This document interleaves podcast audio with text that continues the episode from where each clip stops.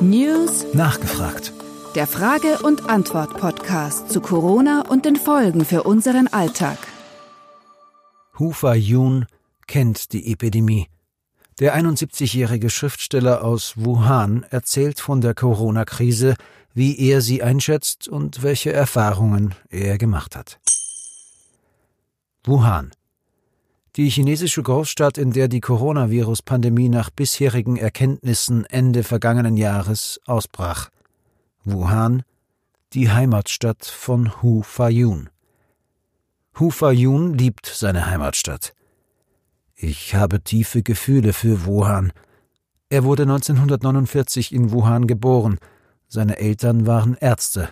Die Familie ist eng mit der Stadt am Yangtze-Fluss verbunden. Unsere Familie lebt seit mehr als 400 Jahren in Wuhan. Seit einigen Jahren lebt Hu Fa-yun nun gemeinsam mit seiner Ehefrau Yang Yun in Wien. Ursprünglich wollte er gemeinsam mit ihr im Jänner nach Wuhan reisen, Bekannte, Freunde besuchen, dem chinesischen Neujahrsfest beiwohnen. Partys wurden geplant, Tickets gebucht. Doch dann kam das Coronavirus. Freunde aus seiner Heimat rieten dem Paar von einer Reise ab, sie sollten in Österreich bleiben. Es gäbe immer mehr schwere Krankheitsfälle, Patienten könnten nicht mehr behandelt werden. Yang Yun stornierte den Flug. Einen Tag später wurde Wuhan abgeriegelt. Schmerz und Unbehagen machten sich bei Hu Fa-yun breit. Erinnerungen kehrten zurück, schmerzvolle Erinnerungen. Vor 13 Jahren veränderte eine Epidemie schon einmal Hu Fa-yuns Leben. Er schrieb einen Roman über das SARS-Virus. Ruchjan at SARS.com heißt das Buch. In dem Buch geht es gar nicht um das Virus an sich, sondern um das Leben der Hauptfigur Ruchjan.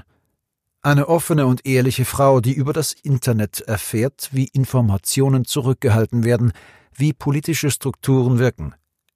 Kritische Fragen werden gelöscht, Blog-Einträge zensiert. Ruhians Freiheit wird eingeschränkt. Das Buch wird in China ein Erfolg. 2007 landet es dann auf einer Liste der staatlichen Zensur in China. Vier Jahre später erscheint der Roman auf Englisch unter dem Titel Such is this world at SARS.com im Verlag Ragged Banner Press. Es ist auch jener Verlag, der uns den Kontakt zu Hu Fayun vermittelt. Wir wollen wissen, wie der Schriftsteller die Corona-Krise wahrnimmt, wie er sie einschätzt, welche Erfahrungen er teilen möchte. Es wird ein anderes Interview als üblich. Via Mail wird korrespondiert, ein Mix aus Deutsch, Englisch, Chinesisch. Übersetzungsprogramme helfen sporadisch. Ich machte mir Sorgen um meine Freunde, um meine Familie erinnert sich Hu Fa-yun, als er vom Ausbruch des Virus hörte. Ich machte mir Sorgen um all jene, die erkrankt waren und um all jene, die noch nicht über das Virus informiert wurden. Er hoffte, dass sich die Lage bald stabilisieren würde, dass die Epidemie so schnell wie möglich unter Kontrolle gebracht wird. Der 71-Jährige hat lange gehofft.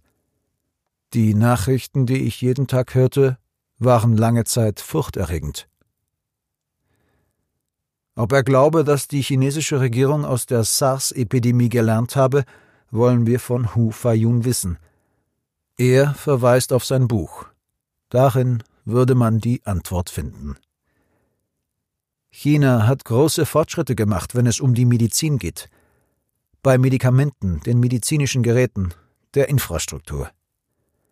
Doch in der staatlichen Kommunikation sei Unehrlichkeit noch immer federführend, so Hu Fayun.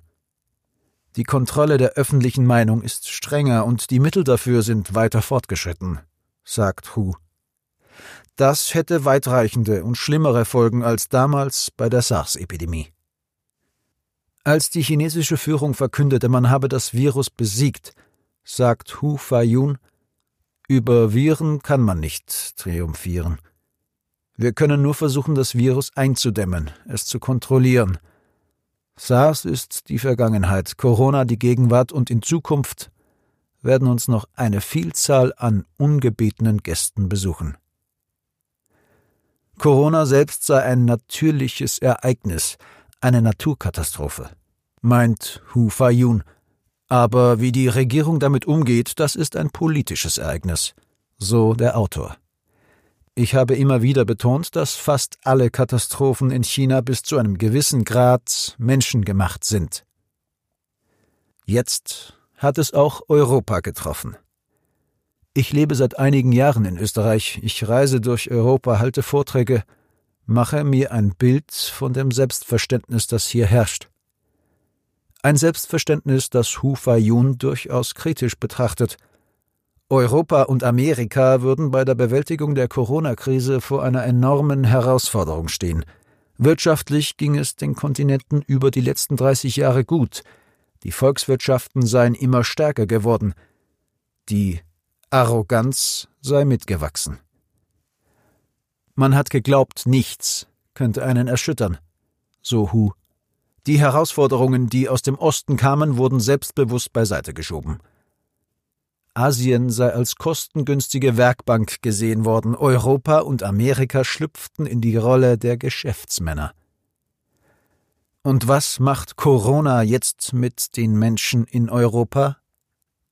Der schwarze Tod, die Pest, brachte vor Jahrhunderten ein mächtiges und zivilisiertes Europa hervor, sagt Hu Fayun. Ich weiß nicht, ob Europa auch diesmal solch ein Glück haben wird – solch eine Stärke beweist und diesen Geist hervorkehren kann. Ich weiß es nicht. Aber ich wünsche es mir. Was Hu Fayun in dieser Zeit Hoffnung gibt? Die Güte der Menschen. Anmerkung. Dieses Interview wurde via E-Mail geführt. Redaktion an Katrin Hermes. Sprecher Matthias Hofer.